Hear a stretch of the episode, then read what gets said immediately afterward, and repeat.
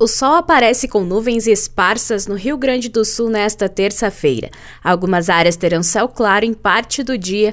O tempo aberto da madrugada favoreceu a neblina ou nevoeiro em alguns pontos no amanhecer e no começo da manhã, mas que rapidamente se dissipa e dá lugar ao sol.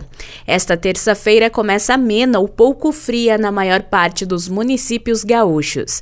Nas baixadas dos locais de maior altitude do estado, o frio é mais intenso na madrugada, com marcas abaixo dos 5 graus. Isso deve trazer geada fraca e isolada.